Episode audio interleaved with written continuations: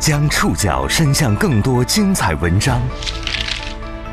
把小空间阅读变成大空间分享。宋宇选读，讲述现实世界里的真实故事。欢迎各位收听宋宇选读。今天为大家选读的文章综合了《三联生活周刊》《每日经济新闻》《第一财经》和财联社的内容，将和大家一起来关注河南村镇银行取款难危机是如何酿成的。国内部分村镇银行取款难事件发酵近三个月后，深陷困境的当事人们终于在七月十一号迎来一线曙光。这天深夜，河南、安徽蚌埠相关部门相继发布公告，对相关村镇银行账外业务客户本金分类分批开展先行垫付工作。截至目前，受这场风波波及的客户已遍布全国，人数超过四十万，涉及金额以百亿计。村镇银行这个处在金融系统末梢环节、定位于服务三农的小型金融机构，如何酿成这场危机？这背后又存在哪些漏洞？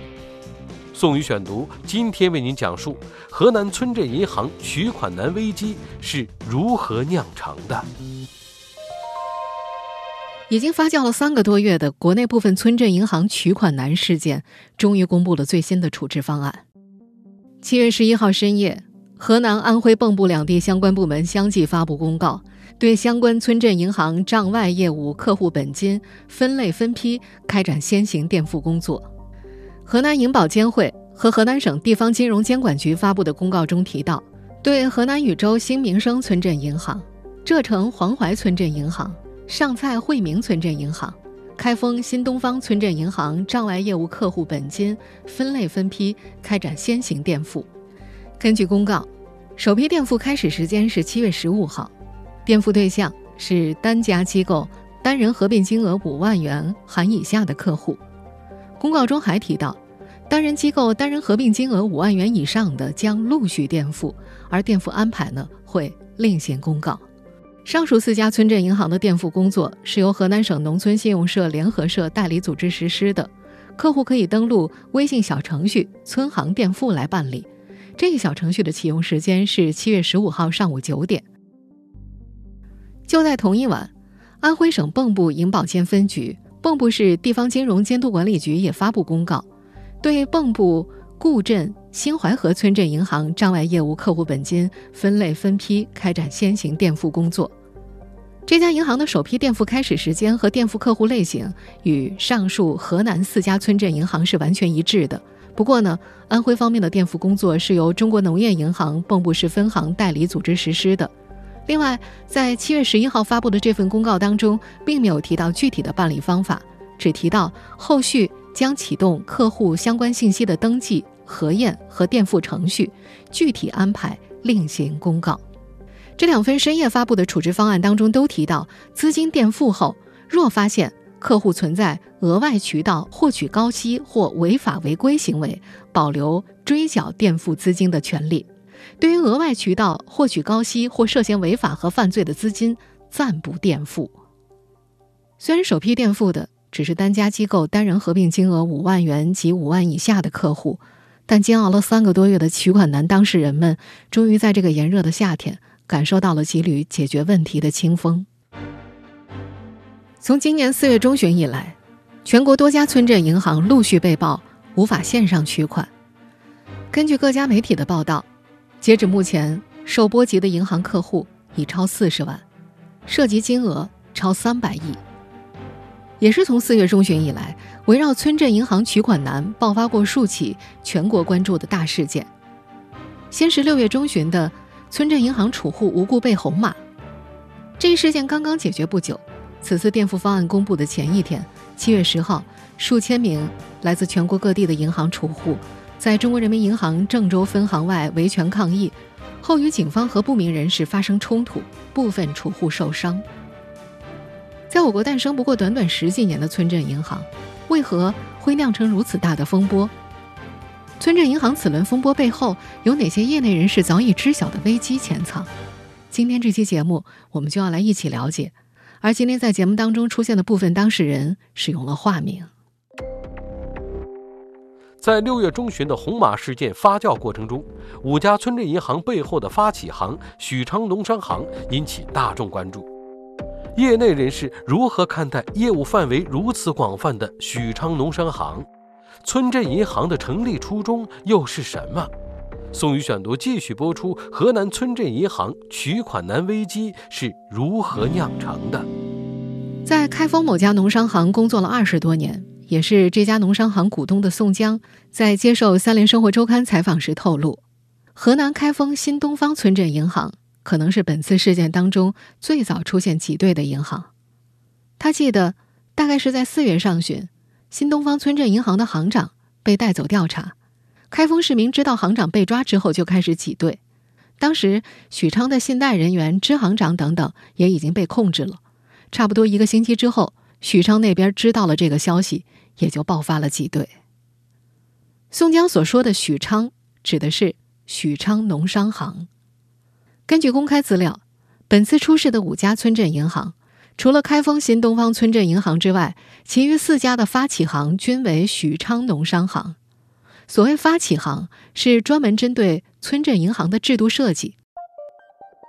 根据中国银行业监督管理委员会在2007年发布的《村镇银行组建审批工作指引》，其中提到，设立村镇银行，其股东至少有一家为持股比例不低于百分之二十的银行业金融机构，发起行依法享有对村镇银行资产收益、参与重大决策和选择管理者等权利，并以其出资额或认购股份为限，对村镇银行的债务承担责任。如果从2006年启动村镇银行试点工作算起，村镇银行在我国已经有十五年的发展历史。2006年12月，原银监会发布关于调整放宽农村地区银行业金融机构准入政策，更好支持社会主义新农村建设的若干意见，提出在湖北、四川、吉林等六个省份的农村地区设立村镇银行试点。尽管说村镇银行的业务规模不大，但在数量上，他们已经成为国内最多的一类银行。根据银保监会数据，截止到二零二一年年末，全国村镇银行的数量是一千六百五十一家，这已经占到了全国银行业金融机构总数的百分之三十六左右。中国人民大学财政金融学院教授何平介绍说，村镇银行的设立初衷呢，是为了弥补中国农村金融的缺口。当时中国农村金融改革有很多问题，比如说。农村信用合作社改革之后，成了农村商业银行或者农村互助基金会等组织。但是，一旦改制呢，它的目标就从农村转移到了城市，所以农村金融仍然存在缺口。后来就有一种思路，能不能搞村镇银行呢？深入到乡镇和县以下，由城市商业银行或者其他银行来作为主发起行。从成立时间上来看，二零一一年。是村镇银行设立最多的年份，有两百八十六家。河南的村镇银行建设步伐也是在这一时期加快的。这次涉事的五家村镇银行当中，禹州新民生村镇银行、开封新东方村镇银行就是在二零一一年成立的。也因为村镇银行它设立的初衷是为了服务三农，满足农户的小额贷款需求，服务当地中小型企业，在成立之初，它就面临诸多的政策限制。比如在村镇银行管理暂行规定当中就明确指出，村镇银行不得发放异地贷款，可经营业务当中也不包括理财产品。除此之外呢，还有诸如财政收入不能存在村镇银行等没有在规定当中体现的限制。再加上银行业近些年的竞争非常激烈，各大行逐渐都业务下沉，村镇银行只能在夹缝当中求生存。激烈的竞争之下，村镇银行呢？一般会通过高息吸储。有二十多年从业经历的开封某农商行股东宋江透露，国家对于银行存款会有基准利率，在上下百分之五十浮动都没有问题，大家会依照市场的情况各自调整。村镇银行会把利率冲到浮动范围内的最高来吸纳存款，而这些高额的存款利息需要从贷款业务当中收回来。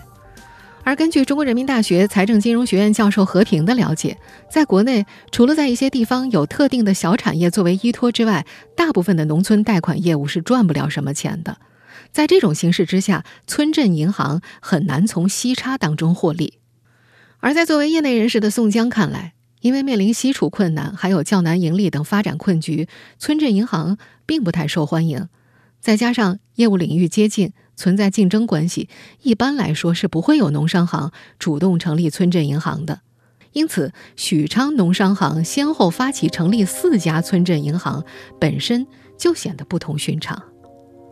这两年，另外一件不同寻常的事情也引起了宋江的关注。他说，开封市的银行系统每年会在内部公布市内各家银行吸纳存款的情况。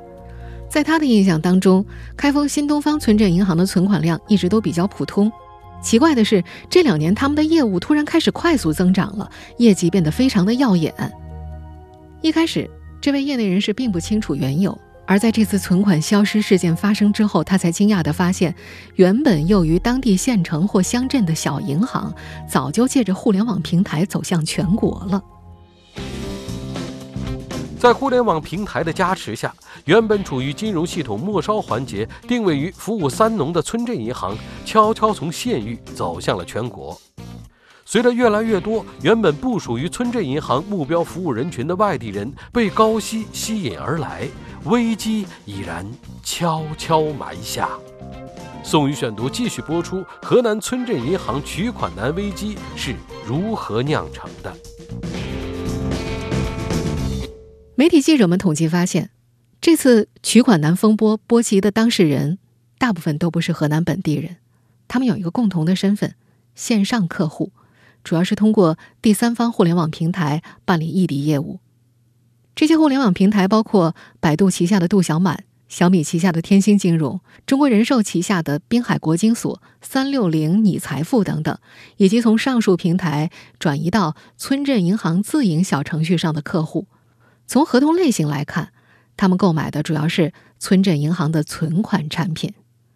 五家涉事村镇银行在第三方互联网平台推出存款产品的时间，大多是在二零二零年前后。多位涉事村镇银行的客服人员透露，当时呢，为了配合这一新业务，银行成立了客服中心，服务的大多都是线上的异地客户。也是在二零二零年年底，中国人民银行金融稳定局局长天齐公开指出。通过互联网平台吸收存款的银行，主要为地方中小银行甚至村镇银行。借助互联网平台的流量优势，部分银行存款规模得以快速增长。有的平台存款规模占其各项存款比重达百分之八十三，其中异地存款占绝大部分。从资金来源来看，这些银行已经成为了全国性银行。其中部分银行通过互联网平台吸收存款的规模，已经超出了自身风险管理能力。浙江金陵律师事务所律师黄磊解释，比如说，某家银行本来只有二十亿元的放贷能力，突然变成了两百亿，增加到十倍。可如果他们的管理能力没有跟上，随便乱放，风险就会变得非常大，可能还会出现挤兑。考虑到可能带来的金融风险，二零二一年一月，银保监会。中国人民银行印发了关于规范商业银行通过互联网开展个人存款业务有关事项的通知，明确规定，商业银行不得通过非自营网络平台开展定期存款和定活两变存款业务。上述多家银行的客服人员都表示，在这项限制性政策出台之后不久，自己所在的村镇银行就推出了微信小程序，并且呢。给他们发了一份互联网平台的客户名单，让他们按照一套专门的话术拨打电话进行客户引流。这套话术的大意就是，微信小程序属于自营渠道，是可以继续购买的。一位事发之后选择离职的禹州新民生村镇银行的客服记得，当时他一连打了好几个月的电话，光杜小满一个平台转移过来的客户最少也有几万人。银行的存款产品会出问题，这超出了很多人的日常经验。更加令储户感到担忧和不安的是，自己的钱究竟是否进入到了村镇银行里？前述这位已经离职的禹州新民生村镇银行的客服人员记得，当时银行推出了小程序之后，为了熟悉业务，他在上面也存过一笔钱。可是今年四月十九号，行长突然让他们报警，理由是发现手机银行。微信小程序等线上平台被不法分子侵入，行长当时的意思是有人内外勾结，弄了一套假的银行系统，储户的钱根本就没有存到银行里。虽然一时无法理解，但这位客户人员还是按照行长的说法报了警。但直到最后离职，他说自己都没法接受这套真假系统的说法。这位并不熟悉互联网程序的前银行客服表示，自己的工资卡是禹州新民生村镇银行的，平时转账什么都是用手机银行，而那个小程序也是可以转跳到手机银行的，怎么就两套系统了呢？在我国，村镇银行一般并不直接接入央行结算系统。而是由发起行或者其他行代理接入的，这就意味着涉事村镇银行的支付清算账户可能通通都开设在许昌农商行，并且由许昌农商行进行确认操作。此前有业内人士在接受财新网采访时分析，不法分子可能就利用了这一点，在客户把钱从其他一类卡。转到村镇银行的电子账户的时候，许昌农商行的内部人员和不法分子内外勾结，向资金转出行发送了虚假的确认回执，随后将收到的钱款转走，客户的钱并没有进入到央行结算系统。事发之后，中国人民大学财政金融学院教授何平也曾和一位在河南某农行当行长的朋友沟通过，他们一致认为钱的去向存疑。不排除体外循环的可能。和平进一步解释，监管部门在给村镇银行特许权的时候是用传统的思路来设计的，以为他们只在县镇以内活动，但没有想到，十几年之后，有了互联网金融。在和平看来，限制性政策出台之后，这些村镇银行自发搞的那些东西，已经没有了相应的规则约束。早在今年五月十九号。银保监会有关部门负责同志就表示，这次事件不仅是社会公众和村镇银行之间的交易问题，还涉及其他主体和复杂的交易结构。银保监会表示，四家村镇银行的股东河南新财富集团通过内外勾结，利用第三方平台或通过资金掮客吸收公众资金，涉嫌违法犯罪。而在七月十号，许昌市公安局的警方通报当中，又公布了诸多案件细节。通报中称，2011年以来，以犯罪嫌疑人吕毅为首的犯罪团伙，通过河南新财富集团等公司，以关联持股、交叉持股、增资扩股、操控银行高管等手段，实际控制禹州新民生等几家村镇银行。同时，利用第三方互联网金融平台和该犯罪团伙设立的军政智达科技有限公司开发的自营平台，以及一批资金掮客，进行揽储和推销金融产品。以虚构贷款等方式非法转移资金，专门设立陈玉信息技术有限公司，篡改数据、屏蔽瞒报，上述行为涉嫌严重犯罪。在村镇银行风波发酵后，数家村镇银行背后的河南新财富集团及由犯罪嫌疑人吕毅为首的犯罪团伙引发大众关注。一家商业公司如何成为银行大股东？又如何一步步控制此次出事的村镇银行，并酿成波及范围如此之广的危机？宋宇选读继续播出：河南村镇银行取款难危机是如何酿成的？天眼查资料显示，河南新财富集团成立于二零一一年，注册资本一点一六亿。今年二月份，这家公司注销了。几乎就在公司注销的同一时期。银监会前副主席蔡鄂生因受贿被逮捕时，公司实控人吕毅曾作为关联人物协助调查。根据多家媒体的报道，河南新财富集团并不直接持股我们前面提到的那些村镇银行，而是经过层层股权渗透之后，通过代持的方式持股许昌农商行及其发起的村镇银行。那么，河南新财富集团又是怎么进入到银行系统里的呢？中国人民大学财政金融学院教授何平介绍，成立村镇银行的资金门槛很低，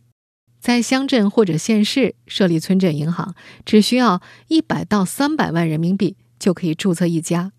股东的门槛也不高，因此一些地方势力很容易通过入股的方式控制银行。在开封某农商行工作二十年的宋江也记得，从二零零三年开始，为了增资扩股。国家开始改革农村信用社，许可农信社逐步采取农村股份制商业银行的方式。股份类型可以分为企业职工股、社会自然人股和企业法人股。二零零九年，此次出事的许昌农商行的前身许昌魏都农商行成立，而河南新财富集团正是在二零一一年前后，通过企业法人股的方式进入了许昌农商行，进而渗透到由许昌农商行发起的村镇银行。根据中国银监会办公厅关于加强农村商业银行股东股权管理和公司治理的有关事项的意见，以及《农村商业银行管理暂行规定》等规定，农商行的单个法人及其关联企业的持股总和不得超过总股本的百分之十。入股之前，应该对股东进行审核，同时加强股东投资入股管理，穿透识别出资人，并明确实际股东的身份。对关联股东要合并计算持股比例，对实际控制人要确保其公开透明。但许昌农商行的实际股东结构显然比规定的复杂得多。二零二二年五月十八号，河南省上蔡县公安局冻结了郑州中和贸易、深圳市奥马电器、开封恒亚建筑材料、河南博亚天盛贸易等几家公司在许昌农商行的股权。股权数额合计达到一点二七亿，但事发之前，上述这几家公司并不在许昌农商行的公开股东名录里，他们都是河南新财富集团的影子公司。绕过层层监管，以影子公司的身份进入地方农商行，并成为大股东，这样的做法已有先例。前面那位在开封某农商行工作了二十年的宋江说，他们也曾入股过自己的银行。他们行一开始发行三个亿的股份，新财富就占了百分之五十一，所以新财富集团也是他们的大股东。根据宋江的了解，河南新财富集团最早的确是作为实体企业入股自己所在行的，那家实体企业最早是做高速公路发家的，但后来陆续又有空壳公司进入。在宋江看来，这是因为这些人在政府有人。注册了很多公司，拿营业执照又不需要什么手续，只要到银监会备案之后就成为企业法人了。你是生产瓶子的，我是生产水的，他是生产盖子的。我们三个虽然都是一家，但都可以进来。虽然曾经在行内担任重要管理职位，但一直到这次出事之前，宋江一直以为新财富的实控人叫吕光中。事发之后，他才知道吕毅这个名字。而根据多家媒体报道，河南新财富集团的实控人吕毅，河南南阳人，是吕光中的弟弟，一九七四年出生，现在的国籍是塞浦路斯。以大股东的身份进入之后，新财富集团就实现了对银行的逐步控制。在正常的秩序之下，银行内部有信贷科、风险科负责监督和风险控制。但河南新财富集团通过安插自己人当行长，拥有了对许昌农商行的实控权。控制许昌农商行和由其发起的村镇银行后，河南新财富集团开始了自己的敛财之路。从自己控制的银行贷款是他们常用的敛财手段之一。宋宇选读继续播出：河南村镇银行取款难危机是如何酿成的？关于河南新财富集团如何用贷款敛财，作为业内人士的宋江解释，在农商行，超过三十万的贷款需要抵押，超过五百万需要向省联社驻市里的办公机构报备，并且贷款每部分都有比例限制，不同类型企业的贷款不能超过具体比例。但是村镇银行的贷款没有以上这一系列限制，只是上交的准备金的比例更高。比如说。农商行如果有一百万，需要拿出二十万上交作为准备金，而村镇银行需要拿出二十五万，只有七十五万被允许放贷。但这对于有两套账的村镇银行来说也并非难事。根据媒体报道，近几年许昌农商行发起的村镇银行曾多次出现违规放贷，例如禹州新民生银行曾经多次因冒名贷款、贷前调查严重不尽责等违规放贷行为，招致行政处罚。根据宋江的了解，新财富所选择的贷款方式是担保和质押贷款。质押贷款是指将股票、期权、现金等以抵押的方式获得贷款；担保贷款则是指一个企业帮另一个企业进行担保，需要考察担保企业的资产质量、流动资金、企业报表等等。根据宋江的了解，新财富集团第一次贷款的时候，会找一家真正的实体企业帮他们的空壳公司贷款，刚开始并不会违约。假如贷了五千万还不上，就又找另一家企业来贷六千万，把本金利息都还上了。这六千万到期了还不上，再找第二家、第三家，或者他们把自己的股权质押出去，两个亿的股权可以从某银行贷到一点八亿现金，这时候他们就拥有了一点八亿的现金和两个亿的股权，再用这些资本去继续贷款。宋江透露说，从二零一二年开始。新财富集团通过二十家左右的空壳公司，从自己所在的农商行里带走了九个多亿，最后银行没能要回这笔钱，只能将其划归到风险类资金里。他猜测新财富集团从许昌农商行带走的数额可能更多。根据此前公布的官方统计，二零一八年到二零二零年，许昌农商行的资产不良率分别为百分之三点九八。百分之四点五五，百分之四点九九。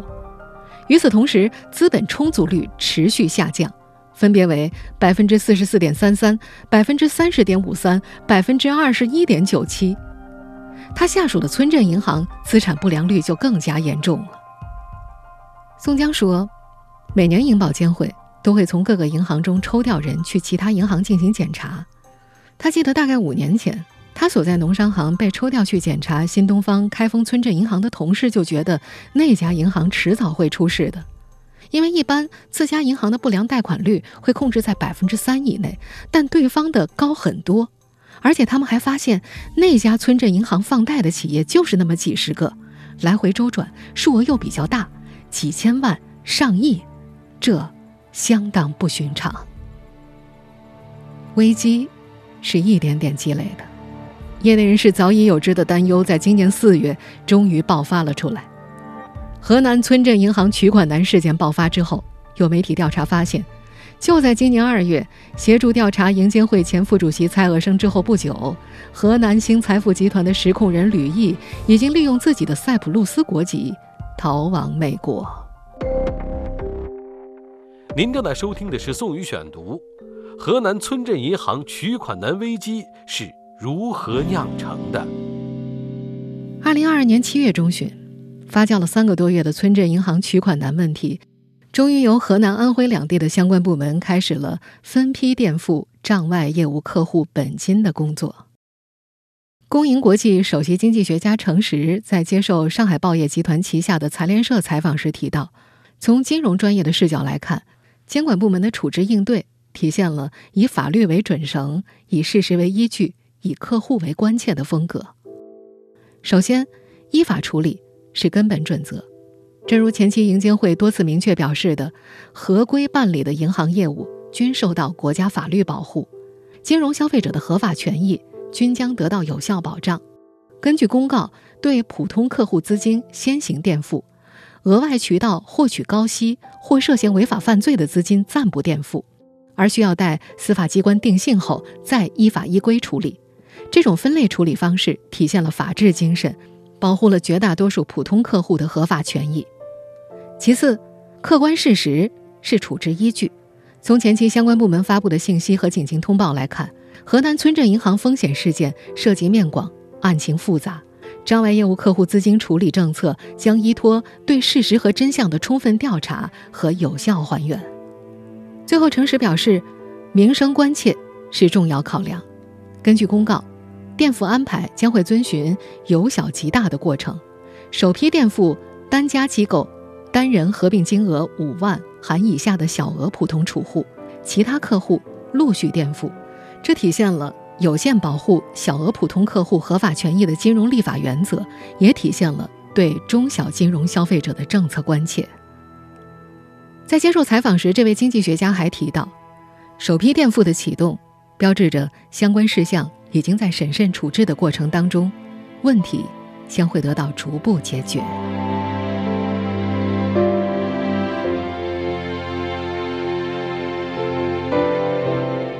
以上您收听的是宋宇选读：河南村镇银行取款难危机是如何酿成的？我们下期节目时间再见。